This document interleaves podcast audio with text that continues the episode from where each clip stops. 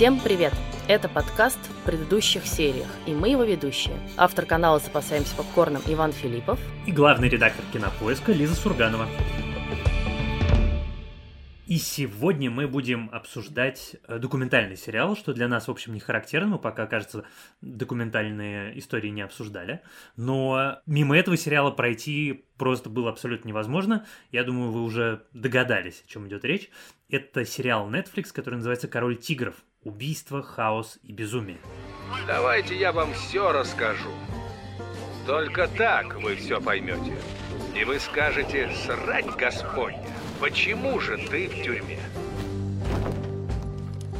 Да, это сериал, который обсуждали, мне кажется, все весь 2020 год.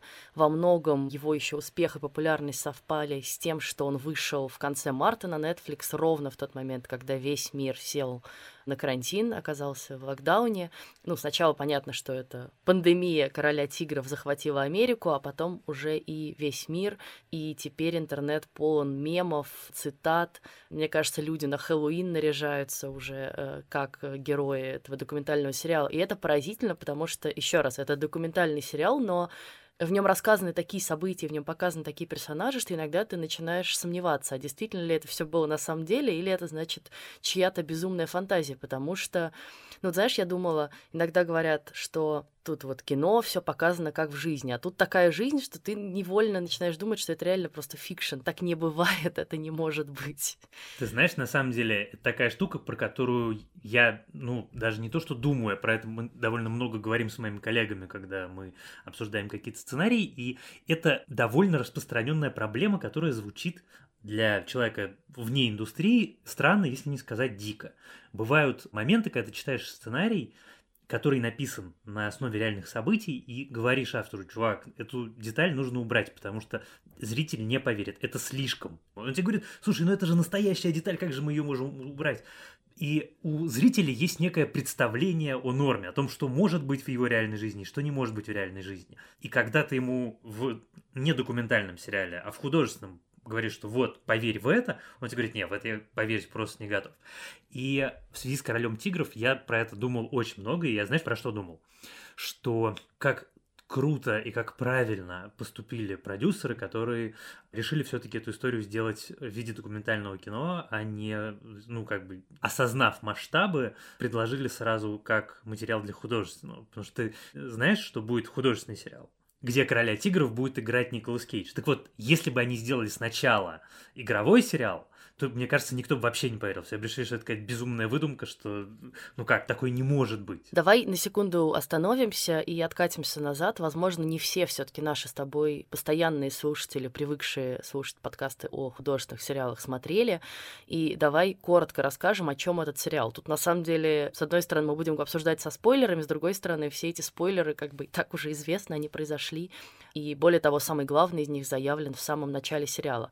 Итак, «Король тигров» или «Тайгер Кинг», наверное, мы будем так его даже называть, так как-то привычнее, это сериал про Джо Экзотика. Главный герой его по имени Джо Экзотик владеет огромным зоопарком, преимущественно с дикими кошками, тиграми, львами, пантерами. Вот. И он абсолютно помешан на этих кошках, устраивает какие-то представления с ними.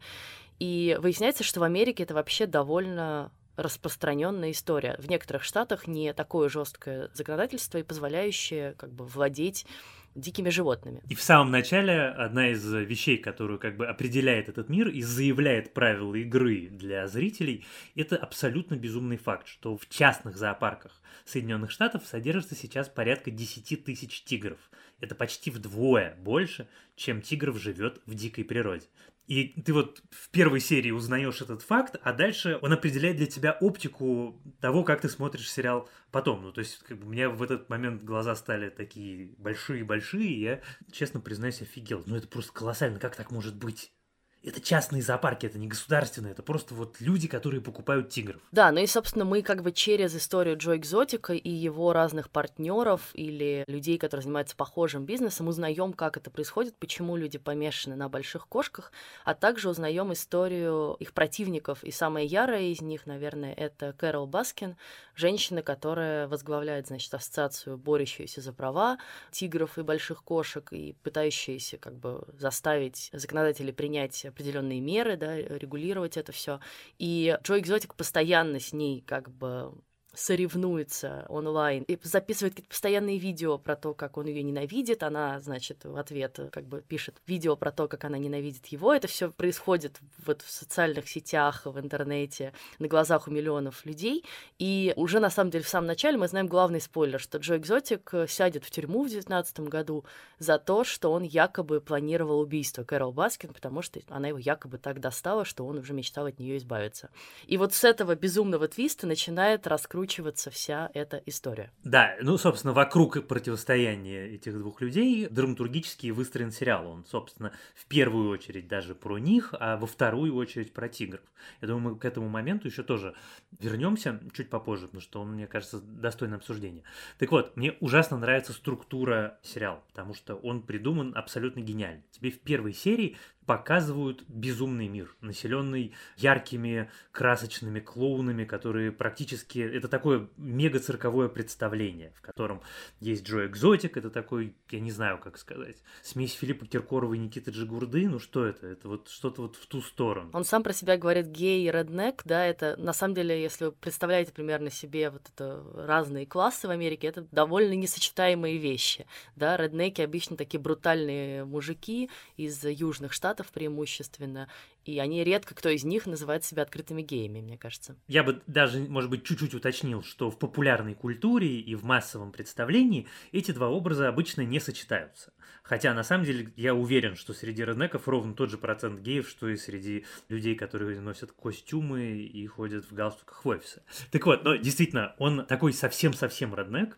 очень красочный, который живет с двумя своими мужьями в своем частном зоопарке в окружении, я не помню сколько, 225, кажется, у него тигров живет. И вот, пожалуйста, дорогие зрители, посмотрите, вот, значит, наш герой, вот это его мир, и ты готовишься к тому, что тебя будут, в общем, развлекать скорее. То есть понятно, что это все некоторое безумие, но ты там в первой серии какой-то особенной драмы не видишь. Ну да, там будет обвинение в убийстве, ты все правильно сказал, но как-то не до конца понятно, до каких глубин предстоит зрителю еще опуститься. А потом сериал начинается. И каждая следующая серия тебя погружает в какие-то новые пучины. Ты думаешь, нет, хуже и страшнее уже быть не может. Нет, говорит тебе автор, еще сейчас будет. И, честно признаюсь, ты к концу приходишь уже в таком состоянии какого-то опустошения, потому что осознание того, что это живые люди, это настоящая история, это не выдумка безумного сценариста.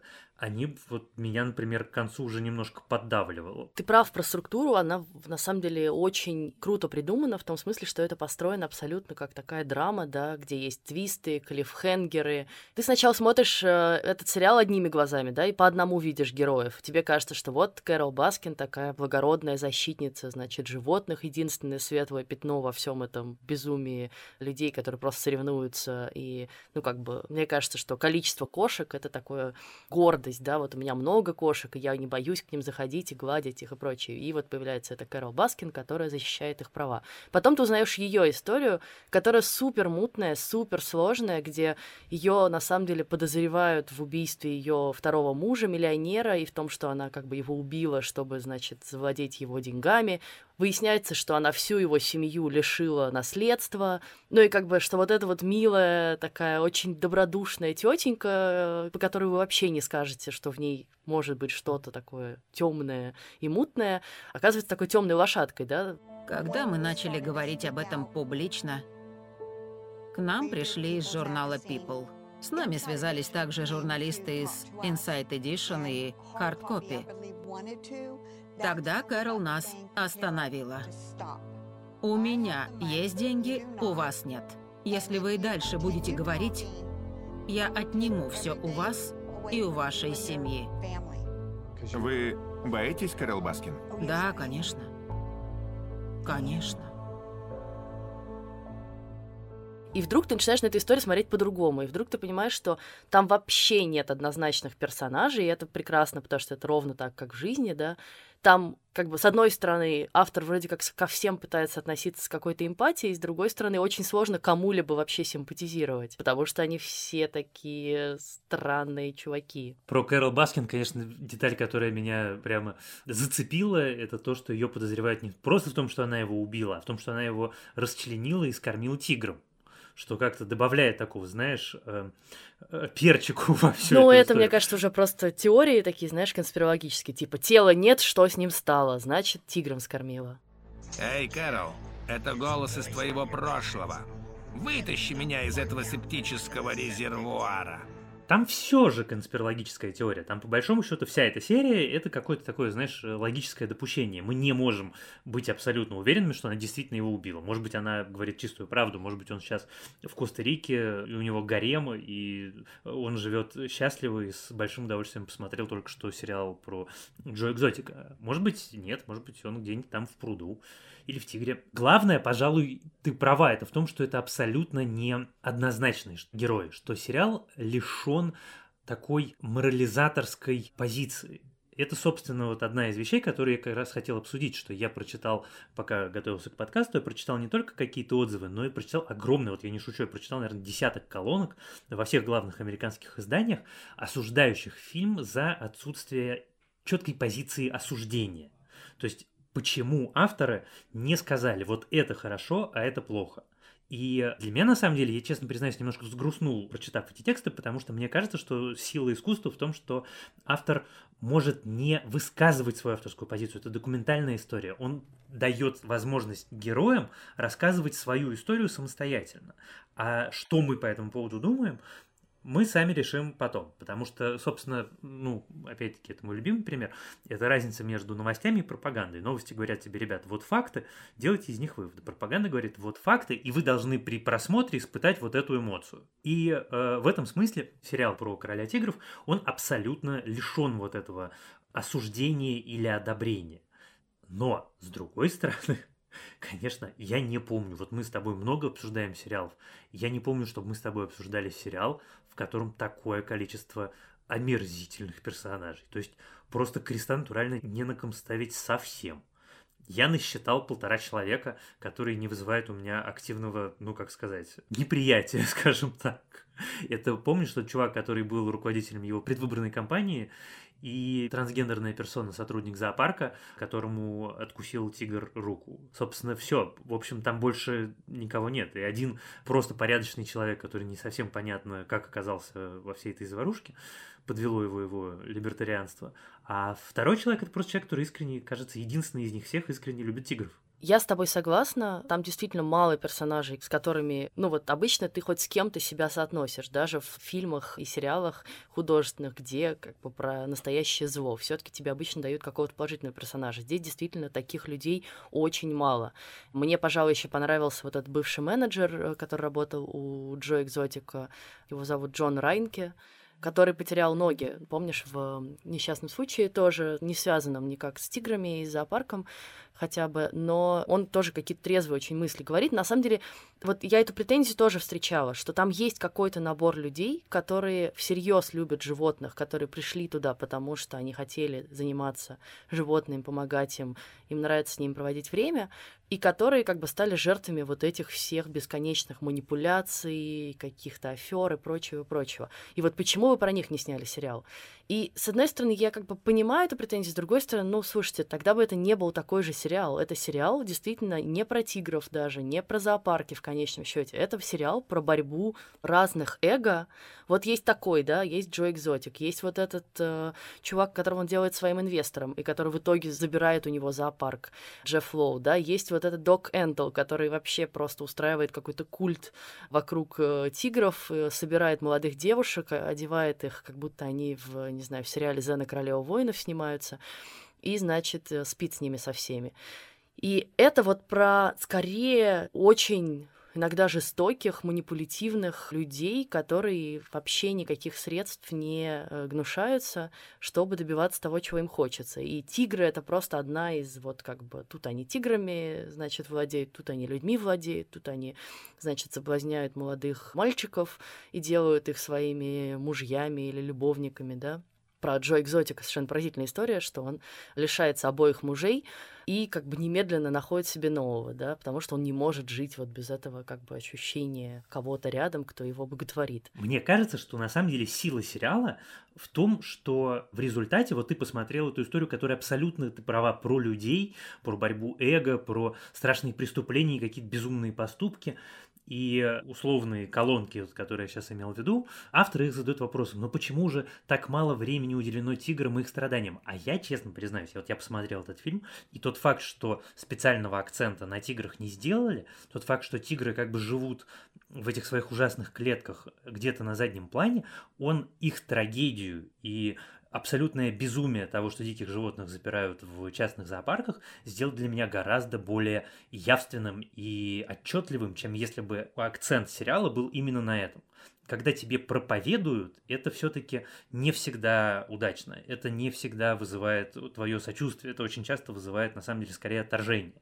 А когда ты вдруг понимаешь, что где-то на заднем плане страдают несчастные, очень красивые и совершенно незаслуженно запертые э, звери, то ты проникаешься к ним существенно большим сочувствием и состраданием. И помнишь, там ближе к финалу есть одна сцена, которая прям меня потрясла, когда сам Джо Экзотик, вот когда у него уже все забрали зоопарк и всех распродают, он рассказывает про двух обезьян, которых выкупил во Флориде приют для обезьян, и он говорит, что они сидели у меня 12 лет в соседних клетках. Мы перевезли их в центр обезьян во Флориде. Через два дня они были во дворе и обнимались. Я лишал их этого в течение 10 лет. Да.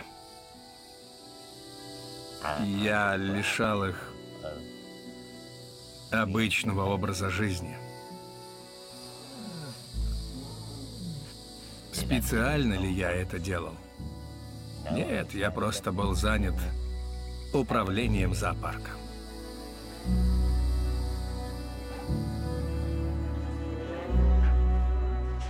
И это прямо вот на разрыв.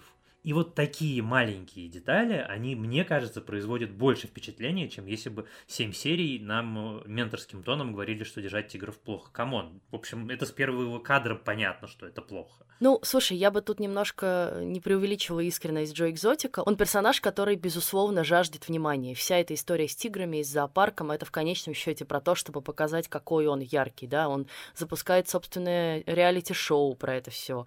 И то, сколько он рассказал о себе в этом документальном фильме, сколько он дал им каких-то архивов и прочего, все таки показывает, что для него этот сериал в том числе это некоторое шоу, в котором он сознательно участвует. И то, что он говорит там в конце, якобы бы раскаиваясь, да.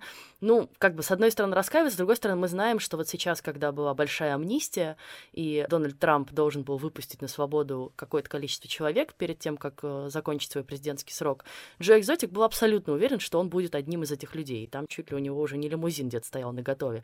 Он в реальности, мне кажется, не очень всерьез переживает за животных. Для меня многое о его отношении сказал как раз другой эпизод, где он, с одной стороны, вот он такой любящий тигров, его мои любимой кошечки, а потом он берет и как бы очень жестко палкой от тигрицы забирает просто только что родившегося тигренка. И это, во-первых, очень жестоко сделано. И он снимает эти роды. Он говорит, показывайте мне, значит, да, как она рожает. Я, давайте прям клоузап, увеличим, да. И параллельно с этим он отбирает у нее тигрят, чтобы их потом продать. И, ну, в целом, не верю я в то, что эти люди начинают испытывать какие-то муки совести и прочее, прочее. Все это для него некоторое шоу, я думаю. Я с тобой согласен, но я скорее все-таки немножко про другое. Во-первых, конечно, сцена с тигренком, она чудовищная, потому что еще он это делает палкой через забор, и тигренок не пролезает. И это как-то, ну, это больно смотреть. С другой стороны, я все-таки не имел в виду, что он испытывает любовь к зверям. Это, пожалуй, единственная вещь, которая тебе абсолютно понятна по итогу просмотра этого сериала, что если бы это были не тигры, это было бы что-то другое, что угодно, что принесло бы ему внимание, которого он так жаждет. Ты абсолютно права. Но мне кажется, я такой тип людей знаю, они не совсем врут, они искренне испытывают какую-то эмоцию в определенный момент времени. Просто этот момент времени может быть длиной 60 секунд. Но в 60 секунд это искренняя совершенно эмоция. А потом наступает 61 секунда, и эта эмоция уже совершенно другая, и про ту совершенно забыли. Может быть, вообще что-то диаметрально противоположное. Такое бывает, такое, в общем, среди людей творческих, честно признаюсь, встречается не то чтобы редко. И он, конечно, к этой категории относится. Там есть сцена, в которой, мне кажется, он рыдает на камеру нарочно, а вот сцена с э, обезьянами мне показалась искренней. Что ты совершенно права, ни о чем не говорит, потому что в следующий момент он будет думать и чувствовать совершенно другое. Вот я хочу сказать, что я смотрел до определенного момента так, знаешь, спокойно. Ну, то есть, да, ну это, конечно, невероятный мир, такого невозможно себе представить. Но как-то ты более-менее в первой серии понял правила игры, и, ну да, вот они такие, окей. А потом я посмотрел серию про его мужей, и это был абсолютный шок, когда ты понимаешь, что два мальчика, за которых он вышел замуж, оба гетеросексуалы, и что ни один из них не собирался быть в гей-отношениях. И ни один из них не собирался замуж за мужика.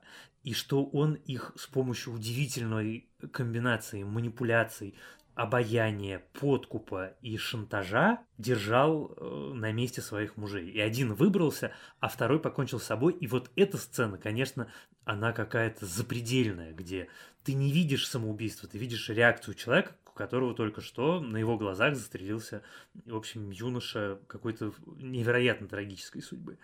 И дальше всю эту серию ты досматриваешь абсолютно открытым ртом. Похороны, на которых Джо играет, поет и шутит. И э, эту маму этого мальчика. И это какой-то такой мрак, который я как-то даже смотрел и думал, что, может быть, все-таки хоть из сериала это вырежут, потому что, ну, в смысле, опустят эту часть, что это совсем страшно. Постараемся сделать этот день не траурным, а днем празднования жизни Тревиса Майкла Мальдонада.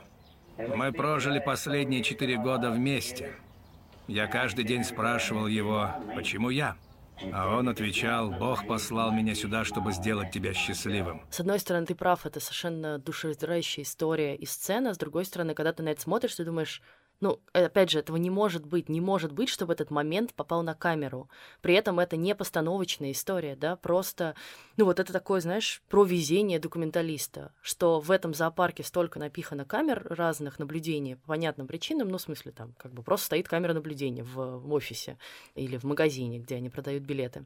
И поскольку это произошло в офисе, то это как бы мы видим момент, и это как бы ни документалист так не снял, да, ни кто-то специально так подстроил, а вот просто так зафиксировался этот момент совершенно беспристрастной камерой, мы не видим самого самоубийства, и это тоже страшно. Как бы было бы еще хуже, если бы мы увидели его на камеру, но то, что ты как бы понимаешь, что в этот момент происходит вот с твоей стороны кадра, по сути, и видишь только реакцию, это, конечно, просто поражает воображение. И... Мне кажется, от этого только страшнее стало. Ну, наверное, да, потому что мне кажется, что если бы ты увидел именно сам момент самоубийства, убийство на камеру, это выглядело как такой, ну, как, наверное, кадр из фильма. Почему-то, мне так кажется. А здесь нет. Не знаю, там много, на самом деле, шокирующих моментов для меня было, но все таки для меня были неприятные очень моменты с животными именно. И там вот, когда тигрят запихивают в чемоданы, да, чтобы их провести, значит, в комнату в отеле и с ними устроить фотосессию. И, наверное, был очень жесткий момент, когда Джо идет в вольер с тиграми, значит, поиграть с ними, и потом как бы что-то выходит из-под контроля, они начинают, э, тигр начинает его за ногу тащить, и он начинает просто, достает пистолет, начинает палить как бы в воздух, и ты думаешь, что, господи, он сейчас поубивает всех этих несчастных тигров, ну и он как бы психует абсолютно. Черт, тебя дери! Я пущу тебе пулю прямо между глаз, дрянь. Это опять же, да, про его отношения с животными, про то, что все это какой-то постановочный акт, что он не готов к тому, чтобы реально о них заботиться. И я тут хотела вернуться к тому, что вот чего не хватает в этом документальном сериале, мне не хватило там, вот там в самом конце в проброс говорится, что на самом деле Джо Экзотик начинал с того, что он вообще-то очень любил животных, и начинал с того же, к чему пришла Кэрол Баскин, да, он пытался их оберегать, он пытался спасать животных, которые пострадали там в цирках или в зоопарках от жестокого обращения. И это как бы там буквально за пару минут проговаривается. И вот, значит, дальше он понял, сколько денег это может приносить, разведение животных или продажа билетов в зоопарк или продажа билетов на шоу. И, значит, все, перешел на темную сторону. Но это же очень интересная предыстория. Это же вот как бы вот мы могли бы посмотреть на то, как он таким стал. А мы его уже видим таким состоявшимся человеком уже в этом состоянии. Почему не рассказать подробнее про это? Вот мне было, пожалуй, вот этого обидно. Может быть, может быть, ты и права. И, слушай, как это интересно, что Кэрол Баскин начинала, наоборот, с разведения и пришла к сохранению, а Джо Экзотик, наоборот, начинал с сохранения и пришел к разведению. Удивительно. Я, на самом деле, хотела еще поговорить немножко про историю создания сериала, потому что она тоже не самая обычная, на самом деле. Вот ты смотришь это, и ты думаешь, ну, наверное, это какой-то супер успешный документалист, очень искусный э, в своем деле, как он вот это все смог собрать, достать со всеми этими людьми, поговорить. Это же не то, чтобы, да, как бы ты сходу зашел, и они все тебе, все свои секреты раскрыли. А потом, когда я начала читать, я поняла, что она сама по себе тоже удивительная, потому что снял это человек по имени Эрик Гуд, который на самом деле никакой не документалист. И, в общем, кино имеет, ну, так, достаточно опосредованное отношение, а известен в Америке тем, что он вообще ресторатор, бизнесмен, открывал в Нью-Йорке ночные клубы, в которых Энди Ворхол там отжигал 80-е, потом какие-то отели. Ну, а параллельно с этим он, в общем, занимался, его хобби — это защита прав животных, и там особенности он любит рептилий, черепах, и он ездит по всему миру на какие-то конференции и помогает спасать черепах и других диких животных. И он сначала начал, значит, э, просто снимать на камеру какие-то свои поездки по миру и вот общение и вот эти все истории про животных, а потом наткнулся, значит, на историю, вот буквально разворачивающуюся под его носом, про то, как обращаются с дикими кошками. И сначала зацепился за личность Джо Экзотика, как одного из самых ярких обладателей вот этих частных зоопарков, и начал снимать его жизнь, и как бы снимал ее пять лет, и вот за эти пять лет все эти события произошли, да, то есть ему действительно повезло в том смысле, что он собрал уникальный материал, как бы вся эта история с судами, с тем, что начинают э, ФБР интересоваться личностью Джо Экзотика, вот с самоубийством его мужа, с уходом от него другого мужа, она просто разворачивается у него буквально вот в реальном времени, да, и он просто все это снимает, документирует, и потом из этого собирает вот этот весь финальный материал. Вот это, конечно, поразительно тоже, что это не типа вот произошла какая-то история, мы поехали, рассказали, как она произошла, а для него какие-то вещи, ты видишь это прям в кадре, становится шоком и неожиданностью, да, когда он прям понимает, что Джо бежал из зоопарка, потому что за ним на самом деле уже следят ФБР. Ну или какие-то такие штуки. Да, это абсолютно, конечно, невероятная удача. Ты знаешь, про что я хотел отдельно поговорить? Это в рамках классического Ваня Бинга нашего подкаста. Я думаю, что одна из причин, по которой этот сериал настолько громко выступил на Netflix, в том, что, конечно, американские зрители увидели Трампа это вот вся эта история, если ты в ней тигров заменишь на людей, а Джо Экзотика заменишь на Трампа, она, в общем, более-менее ничего не потеряет. Это тот же самый человек. Абсолютный социопат, которому важно внимание, и который ради внимания готов делать все, что угодно.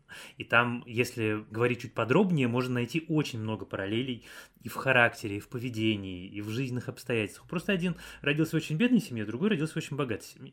И Самое в этом смысле интересная была история про то, как Джо Экзотик пытается стать губернатором Оклахомы. Сначала президентом, он же думал про то, чтобы как бы становиться да, президентом. Да. Но он для президента все-таки слишком радикальный, э, и потом там конкуренция шире, и денег надо побольше. Все-таки, если бы у него были деньги сопоставимые с тем, что было у Трампа, то я думаю, может быть, у него бы и с президентством что-то могло более конкретное произойти. Но вот ты смотришь эту кампанию, она начинается в середине сериала, поэтому ты уже знаешь хорошо человека, который пытается стать губернатором Оклахомы.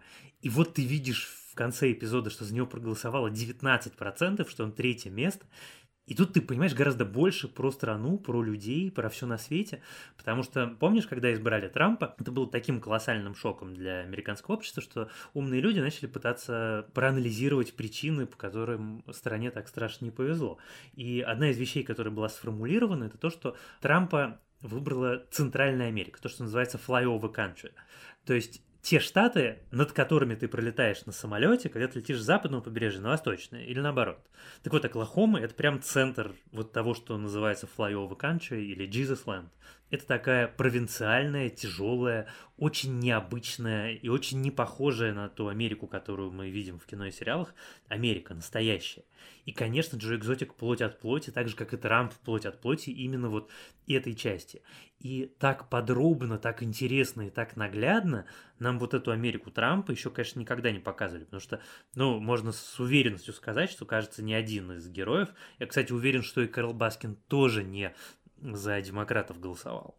Что они все такая вот прямо вот ядерный республиканский электорат, причем такой новый республиканский, не классический, образованный хоть как-то и состоятельный, а вот те ребята, которые Трамп себе выбрали. И с этой точки зрения, мне, конечно, сериал был смотреть отдельно интересно, такой отдельный нюанс. Да, я думаю, что, конечно, многие американцы, вот особенно как раз на двух побережьях, смотрели это с тем же самым ощущением, да, вот как мы пришли к тому, к чему мы пришли, да, почему человек вот с такими взглядами, убеждениями, готовый говорить публично такие вещи, оказался вдруг во главе страны. И мы видим, что то же самое, да, делает Джо Экзотик. Он, с одной стороны, может как бы в прямом эфире своего шоу говорить, ах, это, значит, э, нехорошая женщина, терпеть ее не могу и вообще всячески издеваться над ней, просто показывать, что он там с ней сделал, какую-то резиновую куклу притаскивает. У него была надувная резиновая кукла, на которой была надпись «Кэрол». Он брал фалоимитатор, и засовывал ей прямо в рот. «Кэрол, вот что тебя ждет, ты свое получишь!» Знаете, почему Кэрол Баскин лучше никогда, никогда в жизни не встречаться со мной лично? Никогда, никогда. Вот насколько мне надоело все это дерьмо. И есть куча людей вокруг, которые его за это любят которые согласны с ним в его позиции, которые согласны с его радикальной позицией, которым нравится, что он может как бы вот так рубить с плеча, да, и вот это вот все как бы интеллигентское такое, ну, как бы я не согласен с ее мнением обо мне, вот, а он просто как бы говорит то, что думает, и это людям нравится, и, конечно, с Трампом очень похожая история, и тоже все эти скандалы, что он там говорил про женщин или про своих оппонентов, они это подтверждают. Но я еще хотела сказать про то, что это, конечно, вот мы с тобой часто говорим про сериалы, которые становятся успешными по всему миру, что это универсально универсальная история. Мне кажется, это, конечно, вот конкретно эта история очень американская. Ее там суть Америки такой, как бы пасконный, очень видна. Там есть интересная мысль про то, что вот как бы владение тиграми это очень похоже на то, почему люди в Америке хотят иметь оружие, да, что это не столько там для уже защиты себя, как когда-то все-таки позиционировалось и в Конституции было прописано, а это некоторый, ну, такой доказательство статуса твоего, да, что, во-первых, у тебя есть как бы такая жесткая позиция, и ты готов ее защищать с оружием в руках. И вот тигр это тоже такой твой статус, да, я, значит, я не боюсь опасности, я готов зайти в клетку к большому дикому зверю, но если что, у меня есть пистолет, да, и если что, я его застрелю.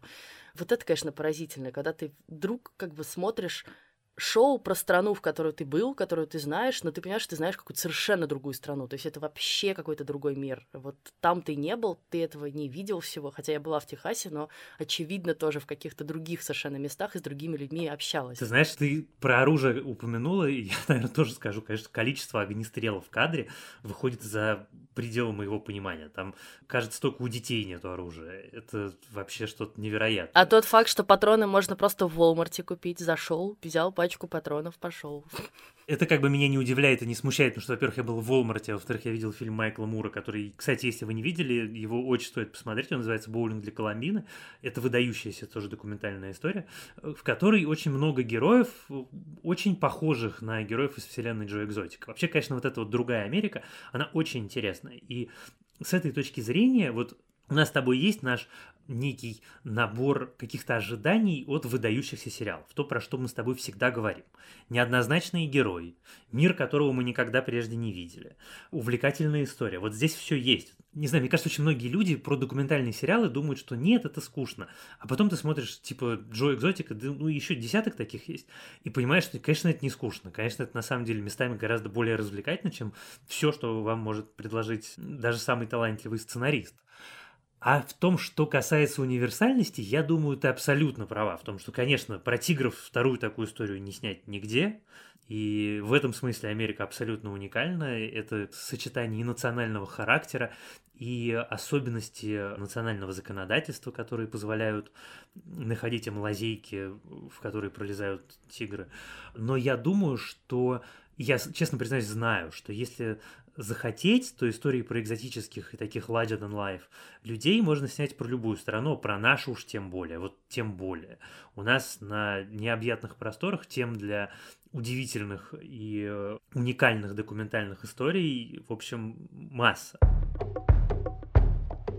Я знаешь, про какой этический момент хотела поговорить, который вот единственный, на самом деле, меня всерьез смущает что вот мы смотрим это шоу, да, мы как бы говорим, господи, как это придумано, как это снято, какие поразительные истории он сумел снять. И невероятность этих историй, и как бы невероятность этих людей, да, какая-то совершенная далекость от нас, мне кажется, иногда заставляет нас забыть о том факте, что это все-таки реальные люди, да, что это реальные жизни, часто искалеченные и исковерканные, часто это люди, пострадавшие сильно, да, вот, э, опять же, этот э, трансгендерный персона, кто потеряла руку, или люди, которые там лишились всего, проработав много лет в этом зоопарке. И, конечно, вот эта культура мемов и такого, как бы, мы начинаем цитировать документальный сериал и начинаем издеваться над его героями, ну, мы, я имею в виду, какое-то интернет-сообщество, да, какая-то реакция на этот сериал, который ты наблюдаешь. Или я, например, посмотрела, там есть же финальный эпизод, который уже снят был после выхода сериала, сериала, в котором актер Джоэл Макхейл, которого я очень люблю по э, его роли Джеффа в сообществе, звонит еще раз нескольким героям этого сериала и как бы с ним задают какие-то вопросы постфактум. А вот там, что вы думаете о том, как вы представлены в этом сериале, кто-то там доволен, кто-то недоволен. Но из того, как он строит свои вопросы, ты понимаешь, что как бы у людей все вообще смешалось в головах. Он, например, говорит, а вот что вас больше возмутило, значит, то, что Кэрол Баскин, возможно, убила своего мужа, или то, как она выглядела на своей свадьбе? И ты понимаешь, что это, ну, как бы это какой-то запредельный уровень цинизма. Я не готова с таким уровнем цинизма говорить о реальных людях. Ты все таки это не персонаж и как бы ты уравниваешь какие-то адские совершенно события в его жизни, исчезновение мужа или потенциальное убийство, с тем, что он, значит, выглядит не так, как ты привык видеть. И в этом, конечно, есть такой снобизм, знаешь, вот э, как бы интеллектуалов американских, которые посмотрели на Netflix, потому что у них есть подписка на дорогой достаточно сервис, и такие, ого, это тоже, типа, в нашей стране происходит, ничего себе, какие, ну, типа такие, знаешь, фрики, шоу про фриков. И ты, вот как они, значит, э, такие устраивают шоу с тиграми, и ты, с одной стороны, ужасаешься, да, что люди приходят и смотрят на это, а ты сам как бы становишься таким соучастником вот этого очень сомнительного этического действия, сомнительного с этической стороны. И вот это, конечно, меня немножко так напрягло. Я тут с тобой совсем согласен, потому что я сам себя должен был внутренне одергивать, потому что ты смотришь и в какой-то момент действительно забываешь, что это настоящие люди, потому что происходящее на экране настолько дико, что тебе прям на секунду кажется, что это не может быть правда, что это какое-то безумие, которое кто-то придумал, и ты действительно, может быть, относишься с таким цинизмом, и, конечно, ты права, нужно думать и об этом тоже. Ну, просто это настолько жуткая мысль, когда ты действительно понимаешь, что, черт, это же живые люди, это настоящие тюрьмы, это настоящие судьбы. И вот из всего, что ты говорила, наверное, еще надо упомянуть, что это все люди из очень неудачных семей. Там нет ни одного человека, у которого в... было хорошее детство. Было полное детство, было счастливое детство. Кэрол какое безумное абсолютно детство с этим супер ранним браком. И как-то это все, в общем, довольно а, грустно. То есть, получается, по итогу, в общем, жалко всех, просто по-разному. Да, но это как раз хорошее, мне кажется, чувство, потому что, в общем, наверное, хуже, если ты всех начинаешь ненавидеть, да, или там занимаешь какую-то сторону, потому что что спровоцировало, собственно, выход Tiger King а, что опять очень многие люди начали там, кто-то ненавидеть открыто Кэрол Баскин, да, и на самом деле заново запустилось расследование обстоятельств исчезновения ее мужа, и люди пишут ей в соцсетях, значит, умри, тварь, ну и так далее. Или наоборот, да, кто-то там про Джо Экзотика такое пишет. И, конечно, как бы хочется, чтобы это вызывало не волну хейта и ненависть, а вот заставляло немножко порефлексировать, задуматься, а как вообще мы оказались в мире, в котором такие люди такие судьбы э, случаются, такие истории происходят, такое происходит с животными и с людьми, да, вот как вообще из этого выбираться теперь? Я думаю, что тут все-таки важно иметь в виду, что люди пишут в интернете чаще всего самые сильные эмоции, которые они испытывают. Люди, которые рефлексируют, пишут реже или пишут большие посты у себя где-нибудь в соцсетях, в которых они рассказывают о своих соображениях. А вот чтобы написать быстрый комментарий типа «сдохни, тварь», это все-таки вот такой момент гнева, момент острой реакции. Я, честно признаюсь, я как-то с годами и, в общем, с десятилетиями, проведенными в интернете, понял, что к этому надо относиться чуть спокойней. Потому что это не, ну, как бы это не показатель ничего, кроме остроты эмоций. Что да, бывает, конечно, истории как с Джо Экзотиком, когда человек пытается что-то с этим сделать. Хотя, честно признаюсь, вот насколько меня сериал не убедил в том, что Кэрол убила своего мужа, ну, как бы там все настолько непонятно, что может убил, может не убил. Настолько же мне абсолютно непонятно, хотел ли действительно убить Джо Экзотик ее.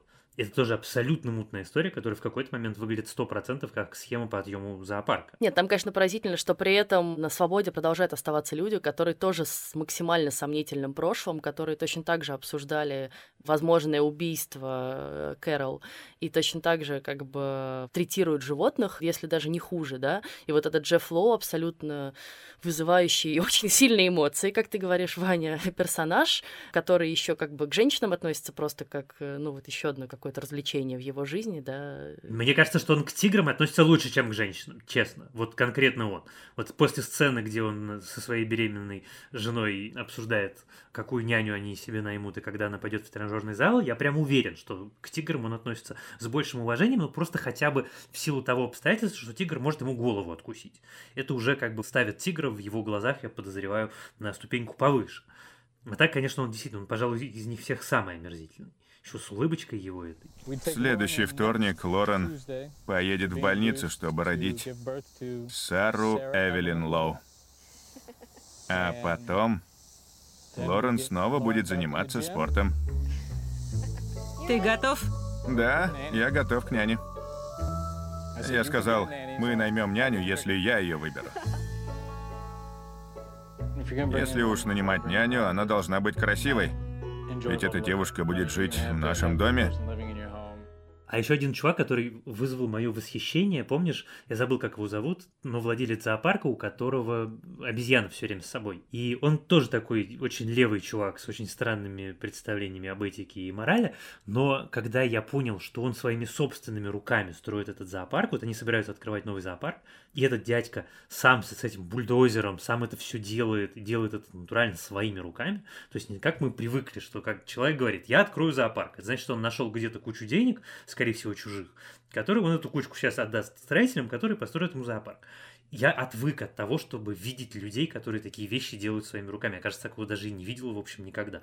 Это, признаюсь честно, вызвало у меня определенное восхищение, потому что, когда мы говорим про эту провинциальную Америку, очень не хочется звучать как снобы, потому что, ну, как бы очень важно, наверное, понимать, что кроме всяких вещей, там, необразованности, непонимания каких-то современных контекстов, там, э, вырванности из такой культурно-образовательной среды, все-таки это люди, которые делают очень много своими руками, которые умеют делать многое своими руками, и которые, в общем, в поте лица добывают себе хлеб свой. Это тоже все-таки должно вызывать у зрителя какое-то уважение. Это касается, наверное, не только героев, но и каких-то людей, которых мы там видим, которые приходят в эти зоопарки. Поскольку мы с Ваней все-таки не эксперты в документальном кино и документальных сериалах, я решила еще немного поговорить о сериале «Тайгер Кинг» с профессионалом, нашим другом Кириллом Сорокиным, сооснователем фестиваля «Битфилм Фестивал». «Битфилм» — это фестиваль документального кино о музыке и современной культуре. Привет, Кирилл. Привет, привет. Расскажи, пожалуйста, как так получилось, что именно этот сериал Netflix стал просто всенародным хитом, который цитируют э, по всему миру. Он расходится на мемы, и СМИ называют его самым успешным документальным сериалом последних лет. Вот согласен ли ты с этим определением? И расскажи, как так получилось. Мне кажется, что тут есть несколько причин, одна из которых сугубо объективная и связана с карантином, да, потому что это сериал, который вышел в разгар карантина, и, конечно, люди заперты заперты в клетках своих домов, очевидно, нашли очень много живого в этом сериале, потому что, конечно, он смотрится как абсолютно такой, как бы, rough life, да, и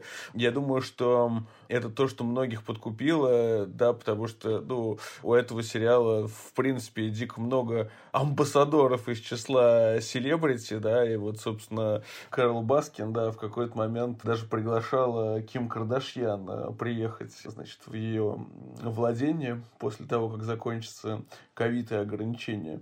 Но, на самом деле, мне кажется, что эта история не столько про какие-то новые совершения в документальном кино, потому что, ну, это с точки зрения документалистики, особенно с точки зрения современной документалистики, где случаются вот какие-то такие по-настоящему невероятные вещи, как вот там тот же самый сериал The Last Dance, который конечно, с технологической точки зрения, с точки зрения того, как он сделан, это гораздо более филигранная работа, которая помогает э, развивать жанр, в том числе как что-то совершенно неотличимое от э, художественного кино, в плане драматургии, в плане картинки, в плане тех чувств, которые она вызывает.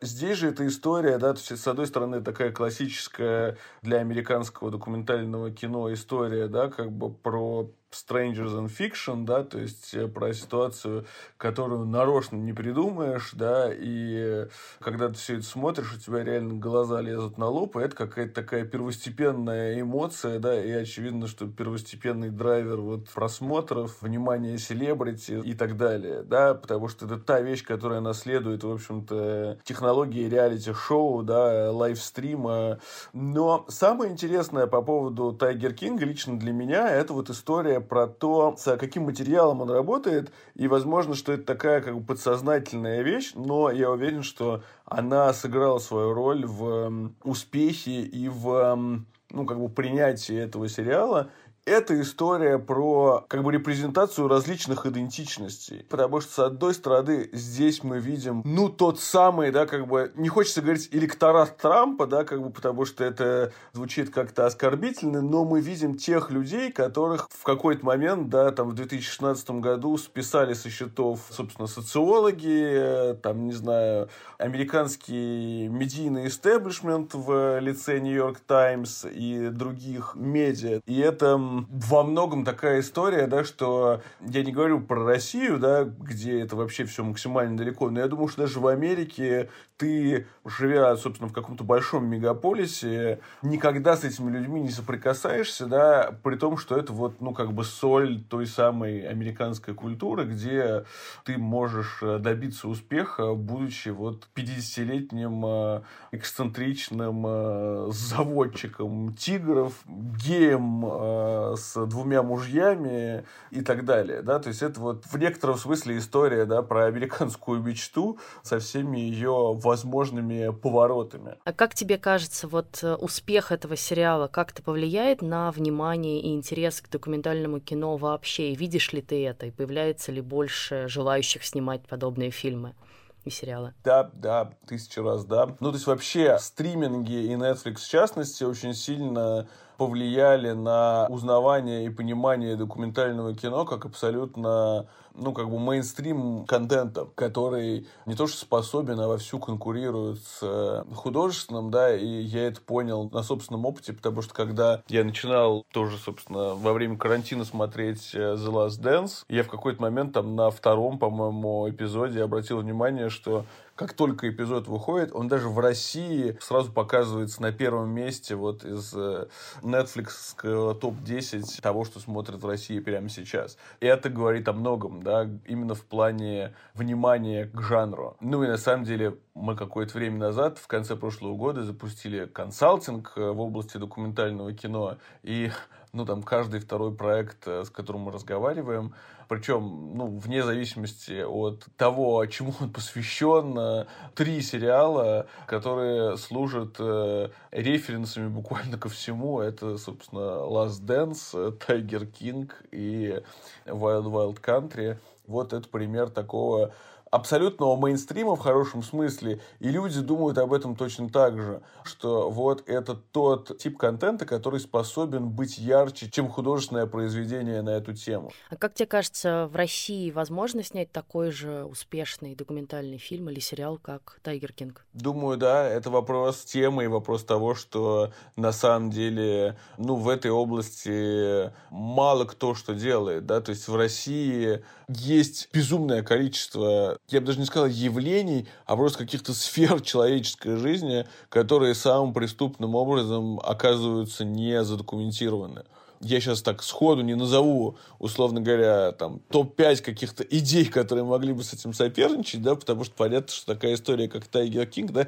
это прежде всего история про совпадение, да, это история про то, что стало понятно уже по ходу съемок, да, потому что люди снимали это вообще совершенно другой фильм и совершенно не, не замахивались на это. Но это вопрос прежде всего индустрии, да, то есть когда у нас будет там несколько игроков, когда там кинопоиск будет запускать там хотя бы 5 или 10 документальных сериалов в год, да, тогда вот, э, конечно, что-то такое появится, и, конечно, это будет заметно. Мне кажется, что Россия в плане да, каких-то потенциальных историй совершенно точно не уступает э, да, там, Америке, и а, здесь очень много всего такого. Просто для этого нет рынка, потому что в Америке ну, там, до Netflix этим, там, не знаю, довольно успешно занимался и занимается там HBO, да, там есть отдельная история про какие-то true crime расследования, которыми занимается множество, да, в том числе там каких-то титулованных американских режиссеров. Это абсолютно легитимный, а главное востребованный жанр. Но вот здесь для того, чтобы что-то такое начало происходить, нужна просто какая-то критическая масса запущенных проектов, из которых первые, там, я не знаю, пять будут чудовищные, а потом вот, не знаю, выстроит один, другой, и, ну, наберется какая-то критическая масса, о которой вот будут писать и говорить даже больше, чем там про какой-нибудь сериал «Беспринципное». Пожалуй, я, наверное, знаете, только хотела еще добавить пару слов про финал, который меня немножко еще тоже смутил тем, что вот как бы начинается эта история, как история про тигров, которых держат э, в заточении, да, и мы с самого начала знаем, что их больше в Америке в частных зоопарках, чем в дикой природе. Потом это уходит в какую-то историю про людей, уже совершенно действительно тигры уходят на второй план, и вдруг в конце нам снова как бы пытаются про это напомнить, да, там помнишь такой есть эпилог, что вот на самом деле как бы никакое законодательство пока не принято, тигры продолжают сидеть в в клетках и в зоопарках. И это, конечно, выглядит немножко притянутым за уши, потому что ты понимаешь, что, ну, как бы, чуваки, вы на самом деле уже другую историю рассказываете. Да, это, безусловно, очень важное и очень ценное знание, но все таки опять же, эта история не про животных, а про людей получилась. И мне кажется, что здесь вот, конечно, в Эрике Гуде боролось вот это желание все таки сказать, что, ребята, я начинал этот проект как э, рассказ про диких животных и про их права, но история вышла из-под контроля, из-под моего, и дальше все ушло в, вот в этих безумных персонажей и хитросплетение их судеб. Ну, давай завершим тогда, наверное, я бы хотел завершить призывом. Дорогие слушатели, если вы вдруг прослушали подкаст, но при этом еще не смотрели сериал, то я вас уверяю, что мы вам не испортили, мне кажется, удовольствие. Тут у нас не было каких-то совсем-совсем ужасных спойлеров. И если вы не смотрели, то этот сериал стоит посмотреть. Он очень необычный, неожиданный и дающий представление о мире, о котором никто из нас прежде, наверное, не знал. Ну что же, на этом мы завершаем наш сегодняшний выпуск. Э, у нас есть маленькое объявление. Уже совсем скоро нашему подкасту исполнится два года целых, и мы решили по этому поводу сделать открытую запись в формате live. И 11 февраля вечером мы выйдем в прямой эфир в ВК, чтобы записать вот в таком э, режиме live подкаст и ответить на ваши вопросы. Мы очень ждем вас. Мы волнуемся, нам как обычно, наши живые выступления немножко тревожны, но при этом мы очень надеемся, что вы будете нас слушать, смотреть, задавать вопросы и вообще продолжите оставаться с нами. Да, подробности мы сообщим чуть позже. Следите за анонсами в социальных сетях Кинопоиска и в нашей группе в Фейсбуке. Она тоже называется в предыдущих сериях. А в следующем выпуске мы расскажем о сериалах, которые мы будем смотреть в 2021 году. Нас ждет много супергеройских сериалов Дисней. Наконец-то герой Марвел Marvel оказались на маленьком экране. Много российских интересных сериалов и, конечно же, новинки Netflix, Hulu, BBC, Amazon и других наших любимых стримингов. Вот про все это мы и расскажем. Наш подкаст можно слушать на Яндекс Музыке, в iTunes, в Castbox и даже на YouTube. Да, я напоминаю, что наша почта звучит как подкаст собакакинопоиск.ру, а помогали нам в записи этого подкаста продюсер Женя Молодцова и звукорежиссер Лера Кусто. С вами были Иван Филиппов и Лиза Сурганова. Пока. Пока. Now